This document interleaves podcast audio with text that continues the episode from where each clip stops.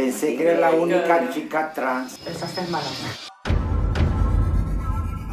Llegó la hora del primer reality trans del Perú. Una casa llena de degenerades.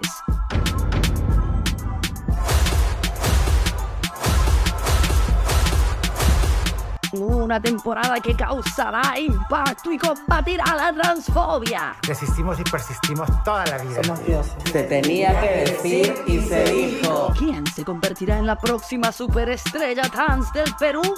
Todo esto y mucho más en Degenerades. Un reality trans para ti.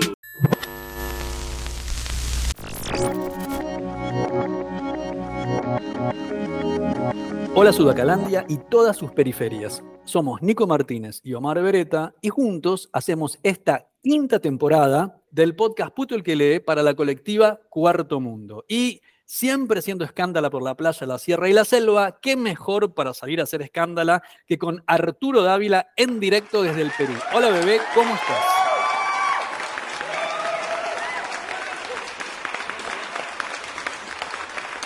Hola Omar, ¿cómo estás? Qué lindo verte y escucharte.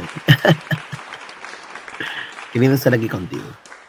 Muy felices nosotros de tenerte otra vez del otro lado de la fibra óptica. Y chicas, si no lo escucharon todavía, grabamos con Arturo Dávila el episodio 23, hace ya muchas temporadas, en Lima la Hermosa, no la horrible. Y hoy lo tenemos en una calidad inédita, nueva, novedosa, rupturista de molde que va a trascender fronteras, formatos y pantallas en este avatar que es como director y guionista de Degenerades, el primer reality show trans del Perú.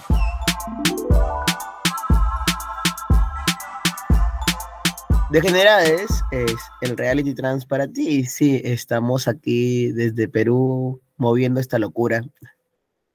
De hecho, nació con una invitación bastante inesperada. A mí me llegó un correo de parte de Cajatá contándome de su proyecto, del papel a la, a la pantalla. Este proyecto venía haciendo una propuesta y una apuesta por coger materiales investigativos, textos, papers y invitar y desde ahí invitar a audiovisuales, ¿no? A personas creadoras de contenido, a personas creadoras audiovisuales que hablen de esto en un formato cercano a otras personas de la forma libre que quieran. Entonces, la invitación era solo a cuatro personas para iniciar esta primera promo del papel en la pantalla. Éramos eh, cuatro temas, cuatro personas. En mi caso me estaban invitando a hablar del contexto trans aquí y me dieron dos papers. Uno era un paper de activistas, eh, que habían creado activistas, en donde tú buscabas la mejor forma de responder a ciertas, ciertos estigmas o frases antiderechos, ¿no? Eh, fundamentalistas. Y el otro paper hablaba de la identidad trans como identidad ancestral, de colonial, de cómo esto viene hace un tiempo. Es una entrevista muy bonita de una compañera trans. Y bueno, yo cuando leí la, la, invitación, pues me encantó. Hasta ahí aún no hablábamos de si había algo de financiamiento, si no había. Solo era una invitación y yo ya quería hacerla. Y nada, en el camino me enteré que había algo de, dinero para poder trabajarlo. Así que lo primero que hice fue invitar a, a los chicos de Se Logra Producciones. Nosotros como Se Logra Producciones estamos trabajando desde el 2020 aproximadamente somos una productora trans, enteramente trans masculina, por ahora. Somos cuatro chicos trans que estamos trabajando ahí, ¿no? Y bueno, así, hablé con las chiques y le digo, mira, esta invitación ha llegado, ha llegado, ha llegado la oportunidad de trabajar un audiovisual, de poder tener algo de fondos para poder alquilar cosas, porque claro, se logra producciones, no tiene ni un equipo, ni una luz, ni un rebotador, nada, por ahora. Y los chicos se sumaron inmediatamente y me puse a pensar mucho en qué formato hacer. Ya cansado de los formatos de siempre, de ver este formato tipo entrevista a las personas trans en donde terminas como buscando el dolor o terminan como poniéndonos parte de una estadística nada más, decidí proponerles, ¿no? Una locura que era este reality. Les dije, ¿qué pasaría si hacemos un documental o un docuficción enmarcado en la estructura de un reality show? Hola, hola, hola y bienvenidos. Aquí comienza una nueva temporada de su reality favorito. Degenerades. Seguro que ya han escuchado mucho sobre las personas trans. Pero, ¿realmente las conocemos? ¿Quiénes son? ¿Dónde viven? ¿Y a quiénes se enfrentan? ¡Ay, ay, ay! Hace mucho queremos entender qué es lo que sucede. ¡Cuánta carnecita! Y Que juguemos con todos los realities que existen y hagamos con ese formato este documental. Y pues mis amigos se volaron, se emocionaron, dijeron, vamos, ¿no? Como esa locura es, está bravaza. Pero claro, ¿no? Como pues veníamos haciendo videoclips musicales de dos, tres, cuatro minutos. Esto en la, en el papel parecía mucho, pero en la realidad era muchísimo, muchísimo, muchísimo más.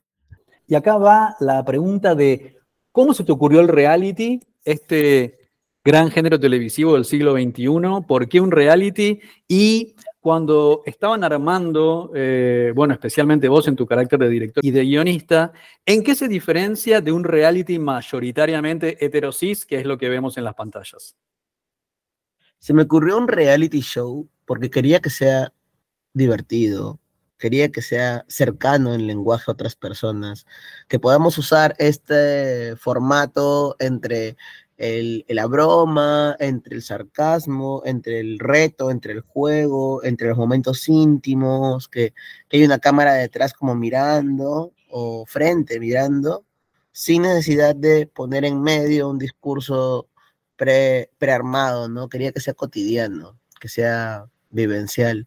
Y si bien hay un guion, que es el que escribí, el guion que escribí trabajaba toda la estructura del juego, lo que decían los conductores, o sea, no se escribía lo que decían los participantes, ¿no? Tuvimos sesiones previas donde les contaba los, los juegos un poco y les decía, vamos a hablar de ciertos temas, como acá, acá y acá, estos temas, para que ellos vayan preparando lo que querían decir y vayan trabajando eso. Entonces, en el momento ya no les caía de balde, pero también podían formular realmente lo que querían decir en el tiempo exacto que, que pues dura el juego, ¿no? Porque a veces tú, la cámara, la luz, la gente, el juego y todo lo que quieres decir se mezcla, pero ha sido una experiencia desde jugar con eso, desde hay retos deportivos, hay retos culinarios, hay otros momentos también, hay una visita también fuera al exterior en medio del reality, entonces ponerlos en ese lugar cotidiano eh, y cercano entre ellos de convivencia, porque hemos convivido equipo técnico, casting, producción en esa casa los cuatro días. Sentía que era, era ese formato el que podía sacarnos, hacer la, la girada de tuerca, ¿no? Porque lo que quería era que sea divertido, cercano, dinámico, que no sea algo tan monótono. Y ahora, ¿en qué se diferencia en los realities comerciales que vemos? Es que, claro, no estoy buscando que entre ellas se peleen y, y se saquen los ojos por un premio final. Causándose múltiples heridas en el rostro y cuello, Vidal y Del Rosal debieron ser asistidas por los paramédicos quienes terminaron llevándose a Victoria al hospital. puede ser posible, ¿entienden? Victoria es una asesina a sueldo. Está suelta y quiere matar a quien sea. Yo le tiré un champán y ella me tiró con un vidrio.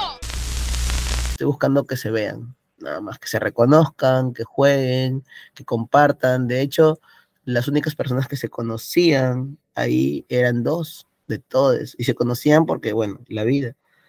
Eh, pero pues era una apuesta, ¿no? Podía salir muy mal o podía salir muy bien porque sus personalidades son súper fuertes. Y salió muy bien. De hecho, yo en muchos momentos del rodaje decía, ¿cómo no tengo más presupuesto para grabar lo que sucede detrás de cámaras con luces y con filmadores? Porque había tantas conversaciones poderosas y momentos tan hermosos detrás mientras seteabas el otro, el otro momento, como que eso que dicen los chicos, ¿no? El mismo, el mismo casting me dice, oye, el reality del reality es lo que me hizo sentir tanto cariño y cercanía con estas personas, ¿no? Como este otro momento después del momento del reality. Me encanta lo del reality del reality. A nosotros nos pasa lo mismo con el podcast, que siempre decimos con Nico que las mejores partes del podcast son cuando salimos a fumar al balcón y no estamos grabando. Pero ahí también, fuera de micrófono, me estabas eh, diciendo, y recién lo, lo repetiste aquí, la cuestión de no detenerte en el discurso del dolor asociado con las vivencias de las personas trans. Y está bueno porque con el reality tenés humor, intimidad, tenés cercanía tenés los juegos que sirven para traer temas que ya desde el capítulo 1 que se estrenó ayer, hoy es 7 de julio, se anuncia como uno de los temas que van colando ahí en toda la mitad de la algarabía y los colores y los diseños, ¿por qué ellas tienen menos derechos?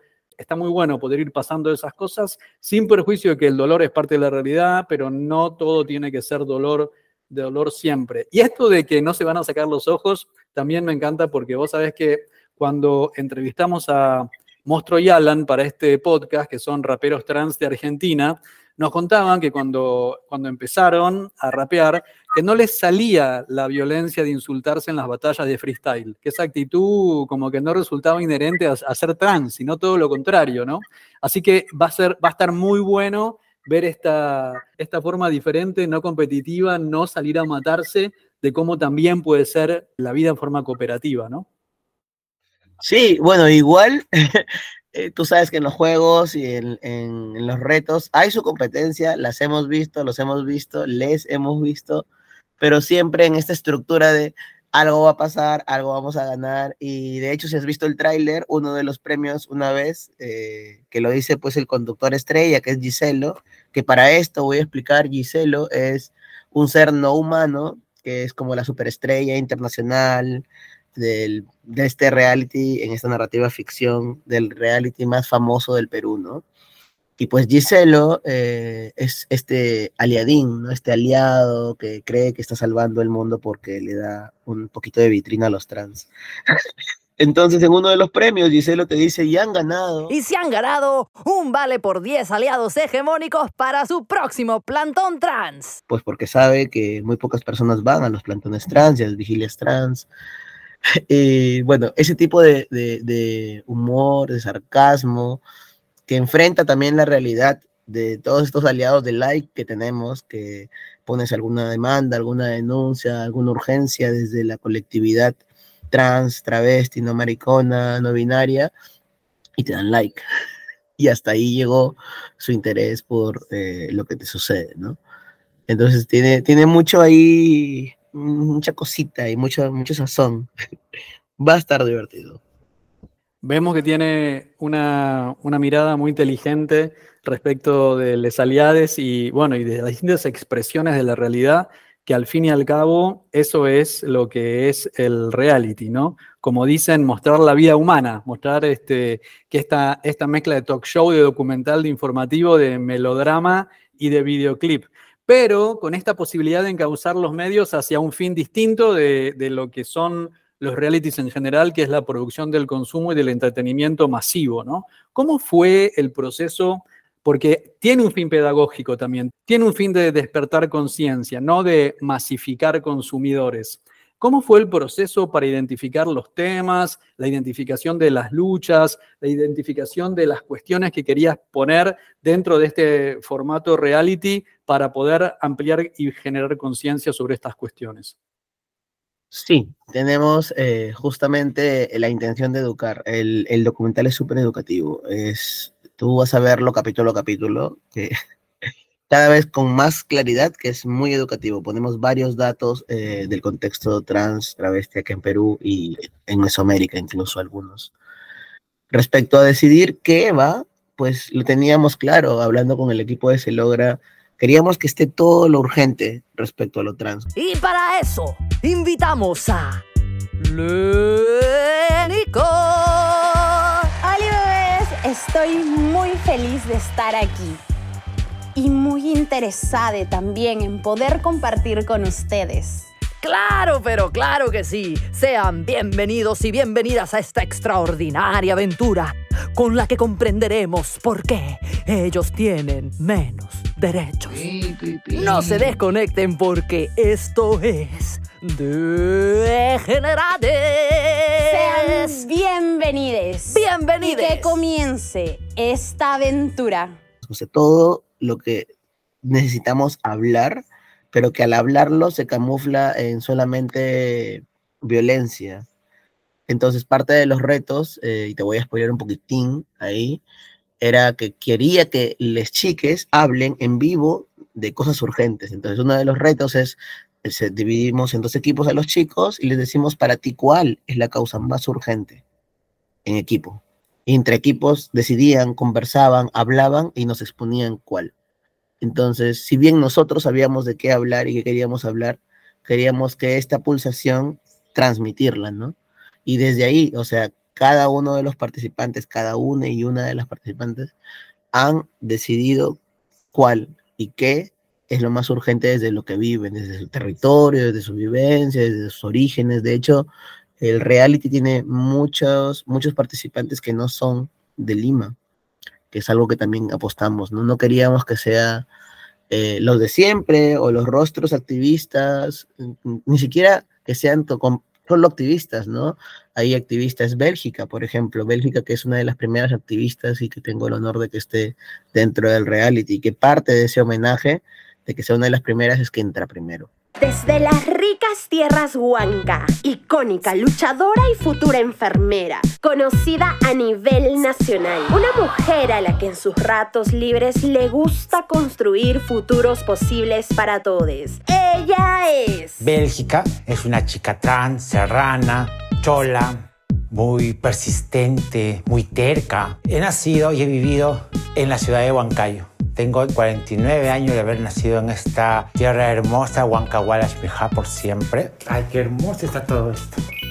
Ay, me encanta. A Bélgica le gusta bailar su tunantada, sus guainos, sus santiagos. ¿Qué espero de este reality? Del intercambio de ideas de chicas de las regiones con la capital, porque creo que es una forma de mirarnos y de saber cuáles son nuestras experiencias, cómo es nuestra forma de vida y cuál es nuestra realidad en cada región es que entra primero y, abre el espacio para todos los demás, como verán en, el primer capítulo. Y los otros, algunos otros son artistas que hacen activismo de alguna manera o activismo desde su arte, otras personas son creadores de contenido que vienen ayudando a otras personas desde sus redes y así. O sea, hemos intentado que las voces no sean las mismas y no sean el mismo corte, ¿no?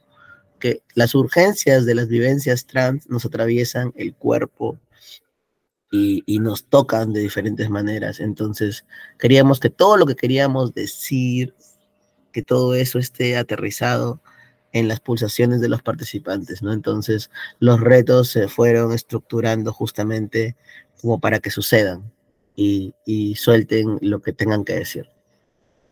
Vimos en el primer capítulo y también ya en los reels de avance, de promo, de que se venía, de que ya empezaba el reality, que hay gente de distintos, de distintos grupos etarios, de distintas partes del Perú, que como vos decís, eso en general no es lo que más sucede, en general siempre es toda gente de Lima.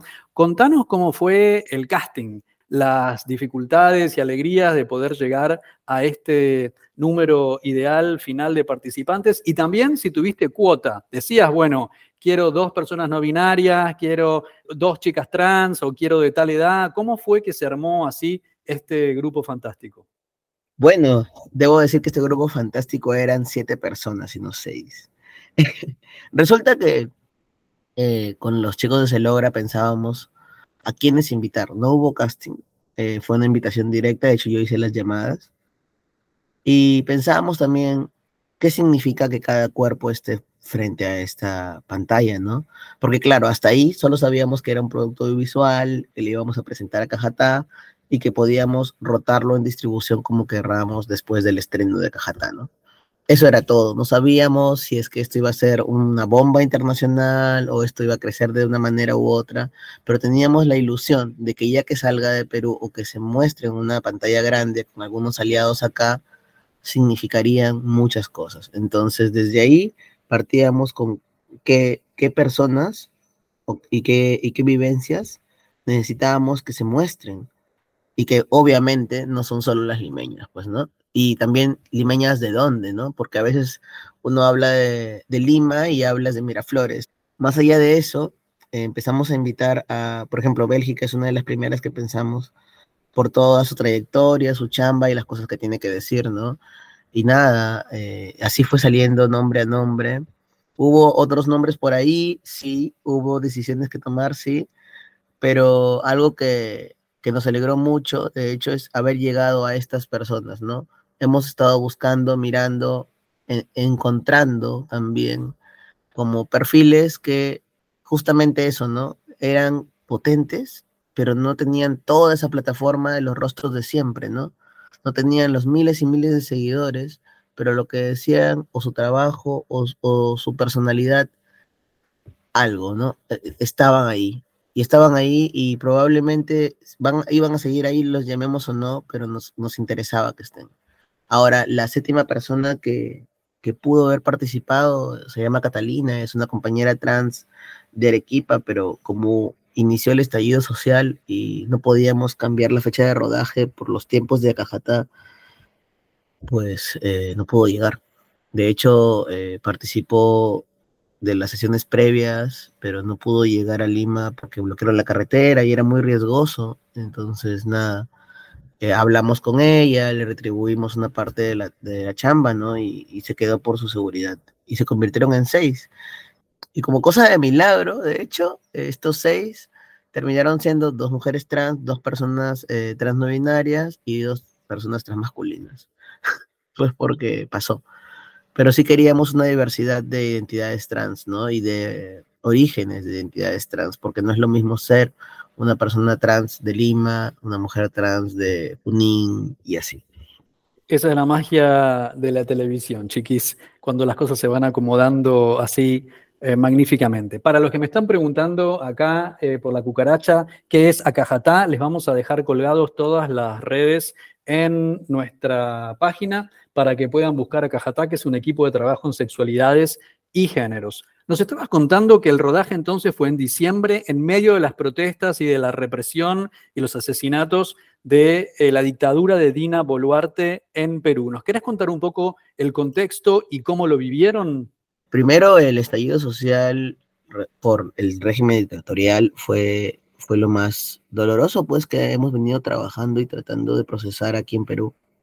Había todo movimiento y varios de los chiques estaban preocupados después, ¿no? Como, oye, ¿cómo vamos a hacer? Si va a haber rodaje fácil, no hay nada, ¿no?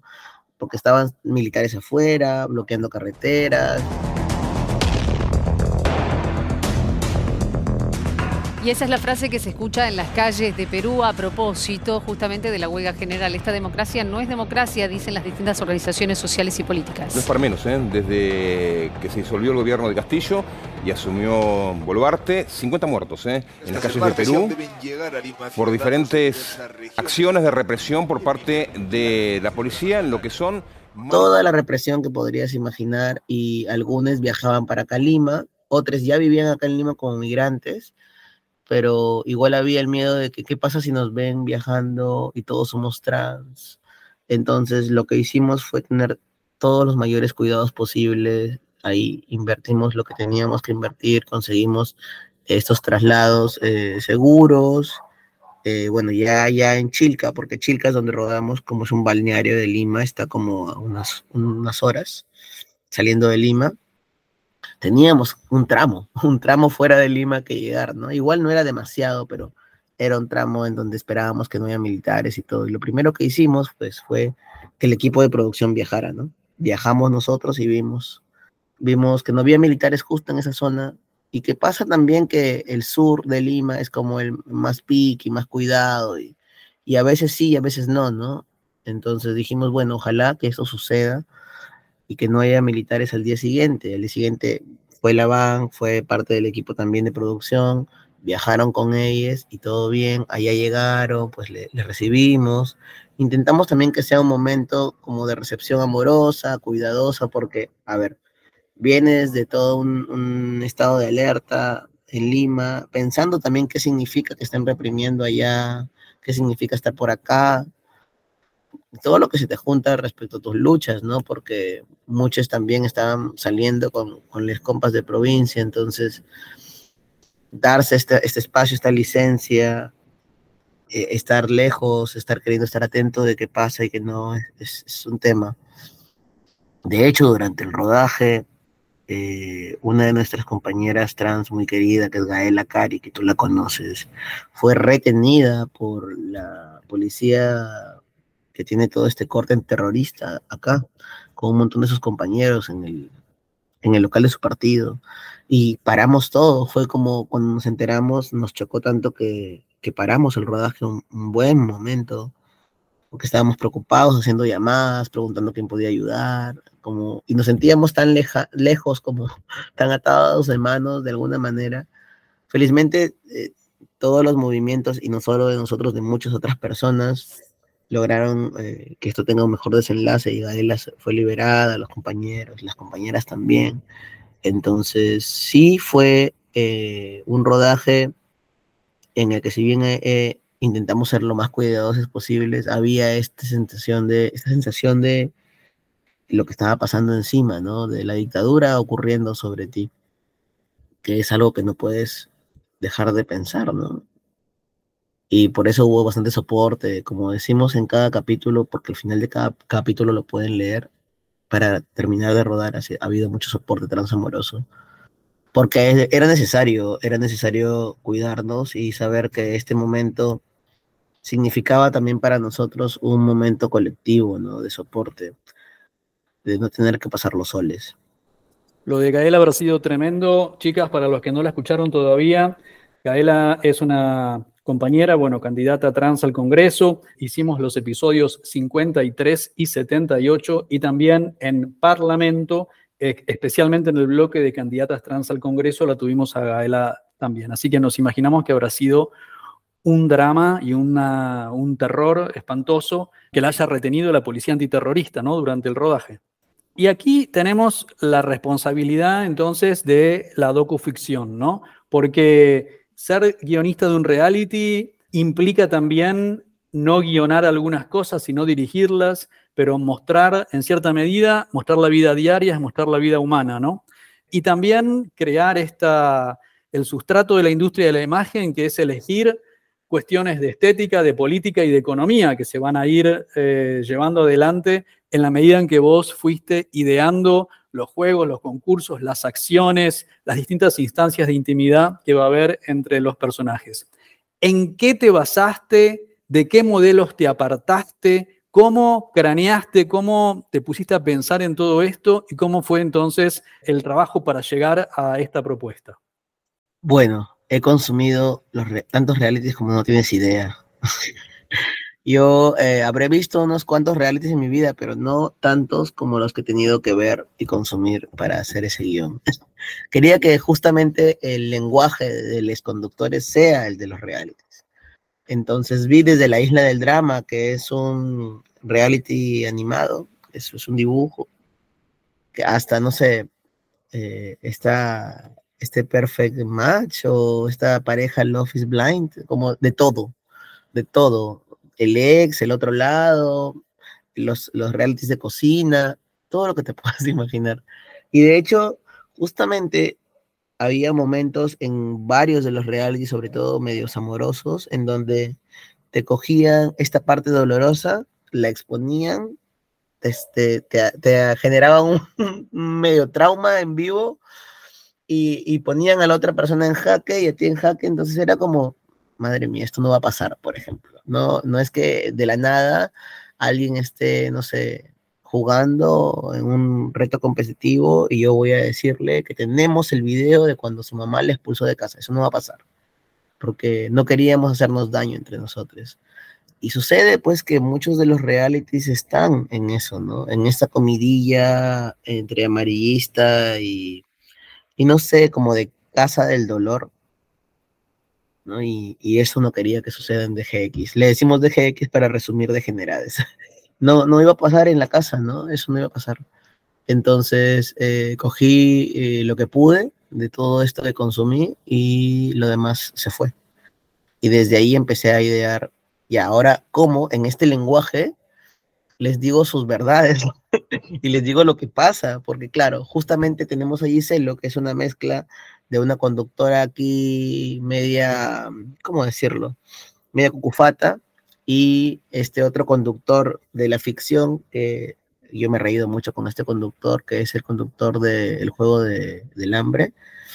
Hay un conductor ahí que en llama sale, entrevista a los tributos. Bueno, desde ese sarcasmo, con esta conductora peruana Gokufata, se, formó el lenguaje de Giselo. Y empecé a, a, cranear justamente como desde el lenguaje del reality Giselo, en el desconocimiento de las identidades trans, travestis, no binarias, hablaría. ¡Cuánta personalidad! ¿ah? Esto sí que va a estar fuerte. Pero permítanme un momento, producción, por favor. Conmigo, cámara 1. Creo que que todos aquí quisiéramos decirles a ustedes de corazón, chicos, chicas, chiques, esta es su casa. Queremos que lo recuerden y que la disfruten mucho. Y ojo, ojo, ojo a los televidentes. Estas personas que ven aquí, trans y no binarias, están haciendo historia en la televisión nacional. Y todo esto en horario estelar. Y por eso no sé si te das cuenta, en el primer capítulo dice este momento tan feeling, ¿no? De Giselle, chicos, chicas, acá esta es su casa, y habla como, como si fuera El Salvador, ¿no? Y de, de repente, de repente, corta todo, dice, y todo esto en horario estelar, muchas gracias, síganos, como, como estos momentos en donde él no se da cuenta y en el transcurso del reality verás qué pasa con Giselo también al ver estas identidades, ¿no? Y decir, ok, bueno, esto no es tan, solamente rating, ¿no? Esto está sucediendo de verdad y lo estoy viendo. Son, son seres que están viviendo miles de cosas, pero son seres tan maravillosos a la vez. Y vamos a ver qué pasa con este muchacho. Y así, eh, eso, rescaté lo que podía y lo demás empecé a armarlo. Vamos a ir siguiendo con mucha curiosidad el devenir de, de Giselo.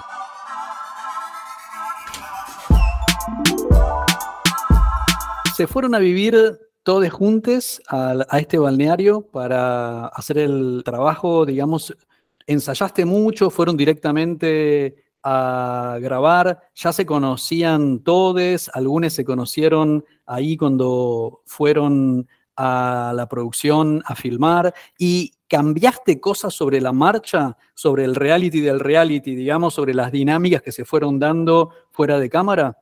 Eh, les chiques se habían visto en los Zooms, se habían visto, pero no se conocían. De hecho, la primera vez que se vieron físicamente fue subiendo al, a la van que los llevaba a Chilca. Y como era tan temprano, pues durmieron. Y ya cuando estaban despiertos y llegaron a, Chilca, yo los recibí en la puerta de, del espacio y bueno, les enseñé sus habitaciones. Para esto, en las habitaciones convivían entre, o sea, no era individual invitaciones, las, las, habitaciones, ¿no? Eran compartidas estas habitaciones. Entonces yo había juntado las habitaciones como para que haya un acercamiento previo, quién con quién, ¿no? Entonces junté algunas por aquí, algunos por allá, también pensando en, en qué pasaría si los junto, pero no están en el mismo equipo. que en, en, el camino, antes de rodar, decidí los equipos según cómo veía sus interacciones, porque justamente eso quería, ¿no? Que no sea tan pensado, que vaya fluyendo. Ahora, si bien convivimos todos, todos, todos, todos, intentamos también que el, que el casting no tenga toda la carga sensorial de los seteos y todo. Entonces, como que había momentos que les dejábamos ser un poquito más allá o, o, les dábamos libre para que salgan al balneario. De hecho, Chilca tiene una historia alucinante aquí en Lima. Es, es el espacio de más avistamientos eh, de ovnis y alienígenas que puedas imaginar. Es un espacio bastante cargado energéticamente. Entonces, todo este balneario está pues con algunas eh, esculturas de ovnis, como un ovni to tomando sol, otro ovni vendiendo, no sé, marcianos, ya sea una gigantografía o una escultura real. Entonces las chicas iban, de hecho ahí Gia Macarena Pedroche hizo sus TikToks besando a un alien, paseando por ahí, o sea, tenían sus momentos, ¿no? De no se aloquen con este seteo, salgan un rato, vuelvan. Y ahora sí, en la marcha hubo algunos cambios. De hecho, porque yo había alucinado muchas más tomas, muchos más momentos, aparte, para poder no solo vestir el, el reality, ¿no? Sino también tener momentos individuales más en pantalla.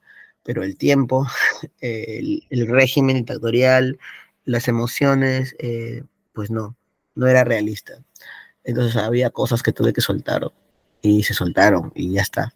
Y pues se dio igual y salió lindo. De hecho, no pensábamos que iba a ser un mediometraje. Yo imaginé que si llegábamos a al menos a 30 minutos y luego en el camino vimos que casi se vuelve un largometraje, Omar. Y dijimos, bueno, no, ya. Vamos a editarlo con todo el amor para que esto no sea tan largo, para que se pueda consumir. Y pues salió en capítulos.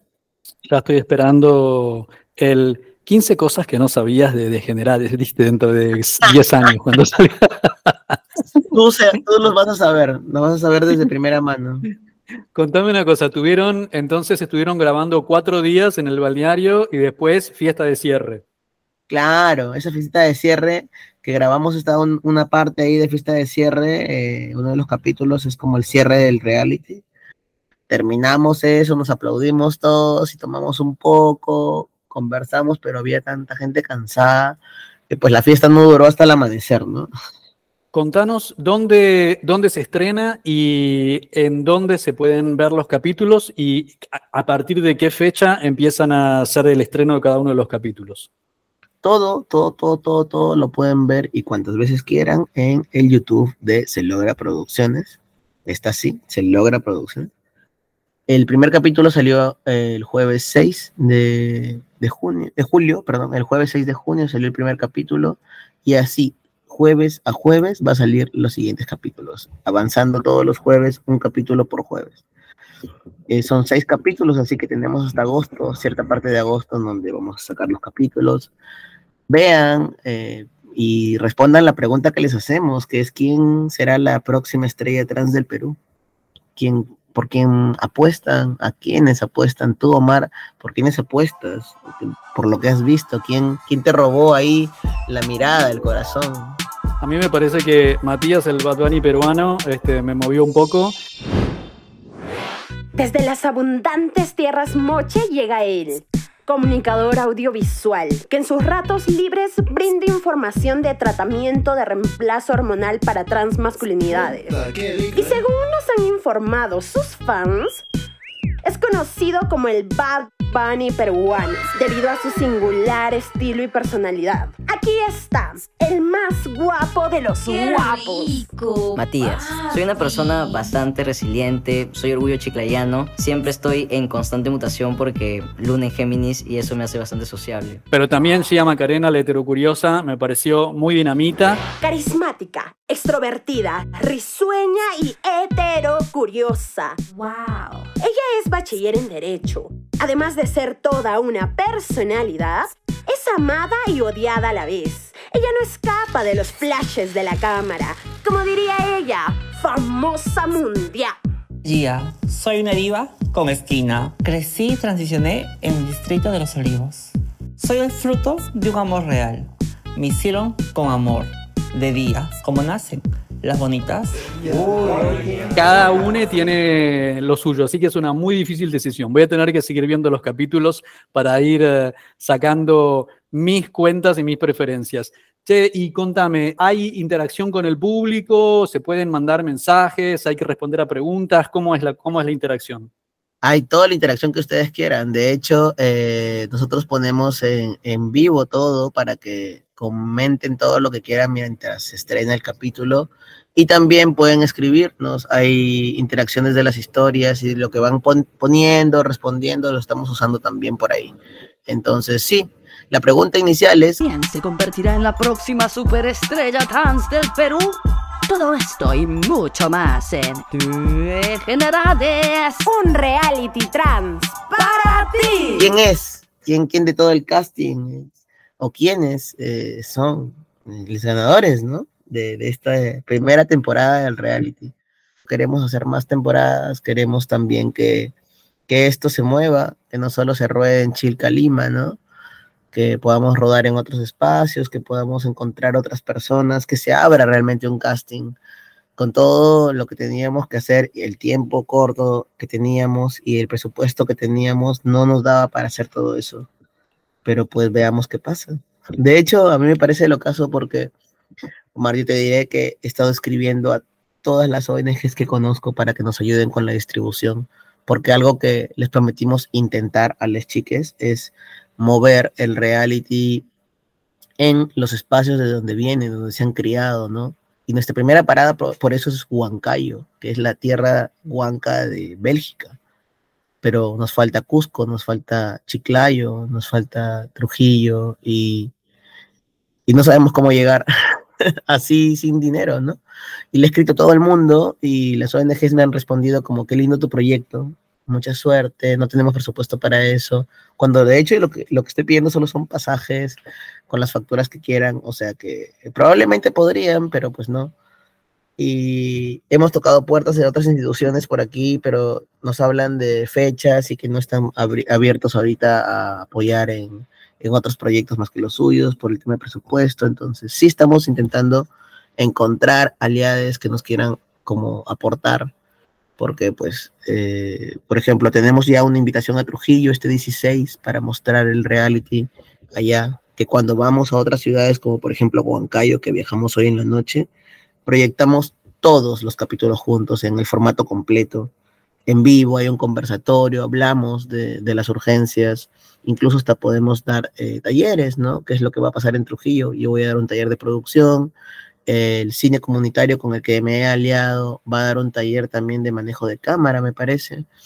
Y luego vamos a proyectar y luego vamos a conversar. Entonces, sabemos que es urgente, creemos que es necesario, pero nuevamente es, pasajes, es hospedaje, es alimentación. Y ahí viene nuevamente darme cuenta incluso en la distribución de estos aliados, ¿no? Como de, todo el interés que pueden tener de, de usarnos para mostrarnos en la foto o conseguir una firma o hablar de nuestras estadísticas, pero pues no, no para lo demás, pues no, porque al final, imaginemos que no tienen pues el presupuesto, pero pueden hacer una chanchita o algo, algo puede caer y ya, no sé, en Trujillo no va una persona sino tres. Las chicas están dispuestos a ir, están emocionadas de hecho, pero en Huancayo, por ejemplo, van a ir solo tres, eh, porque es lo que hemos podido conseguir ahí, Chola Contravisual, que es una gran colectiva, nos está pagando los pasajes y por eso podemos ir. Pero en Trujillo ya las chicas no tienen eh, y sus aliados tampoco reaccionan. Entonces, estamos en búsqueda de, ese dinero. Si conoces a alguien, pásale el proyecto, cuéntale y nada, eso. Acá estamos difundiendo, Arturo, este programa trae suerte, así que le exhortamos a toda la audiencia que abran la billetera, estabas pensando en cómo aportar o cómo hacer algo con gente del bien. Bueno, acá tenés Arturo Dávila, de Generades, el primer reality trans del Perú. Llévalo a tu ciudad, a tu pueblo, a tu país, para ver todos los episodios, para ver los talleres, para tener las charlas, para tener una experiencia inolvidable.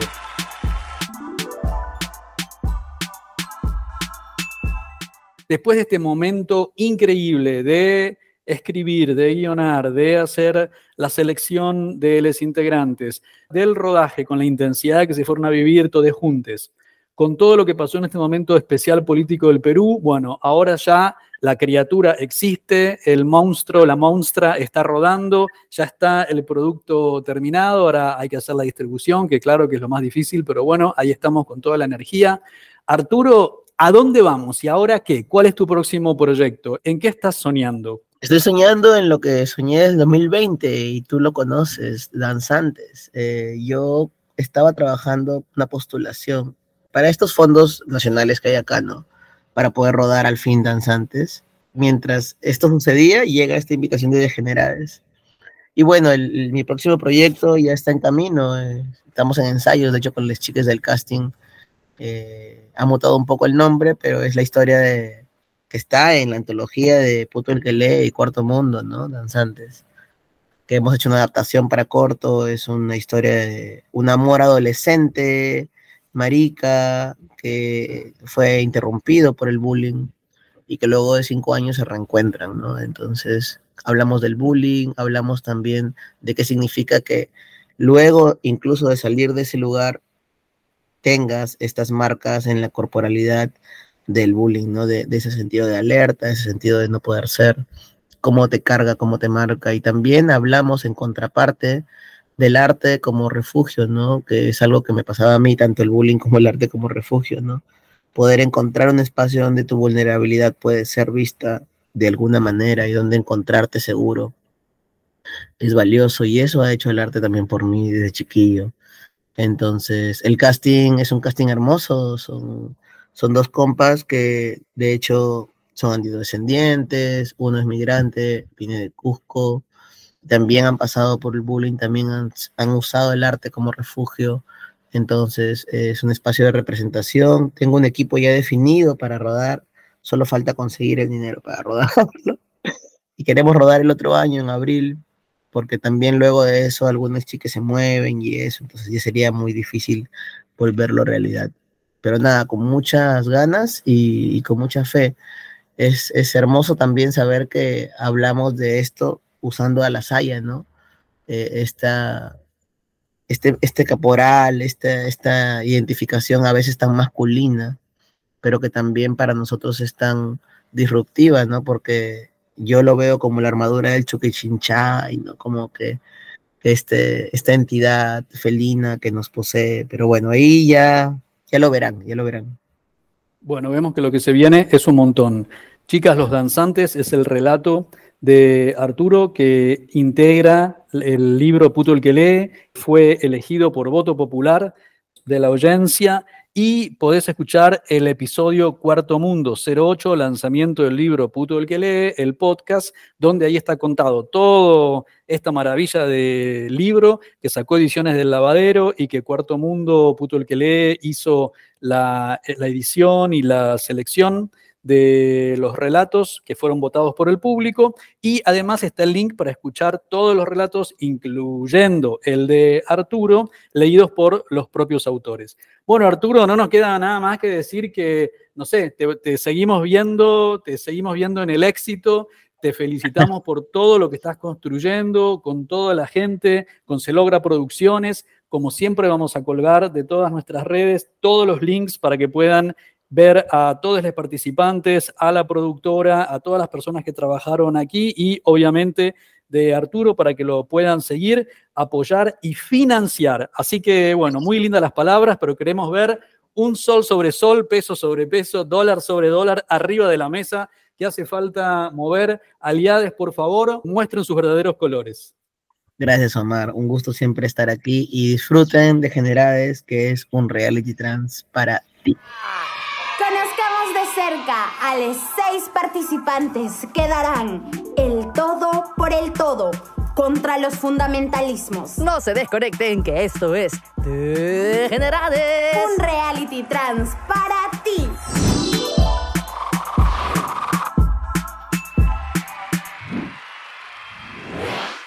Vamos a terminar. Somos Nico Martínez y Omar Beretta, y este es un podcast del colectivo Cuarto Mundo. Seguinos en Facebook y Twitter, arroba puto el que lee 108. Y en Instagram, arroba censurado 108. La cortina musical de nuestro programa es el tema Zona Roja de Mnesis. Agradecemos especialmente a Octavio Linares, responsable de nuestra tecnología en sonido. A Nico Granada y al equipo del surtidor por la edición. Para toda Sudamérica, Educación sexual integral y laica. Hasta, la, próxima.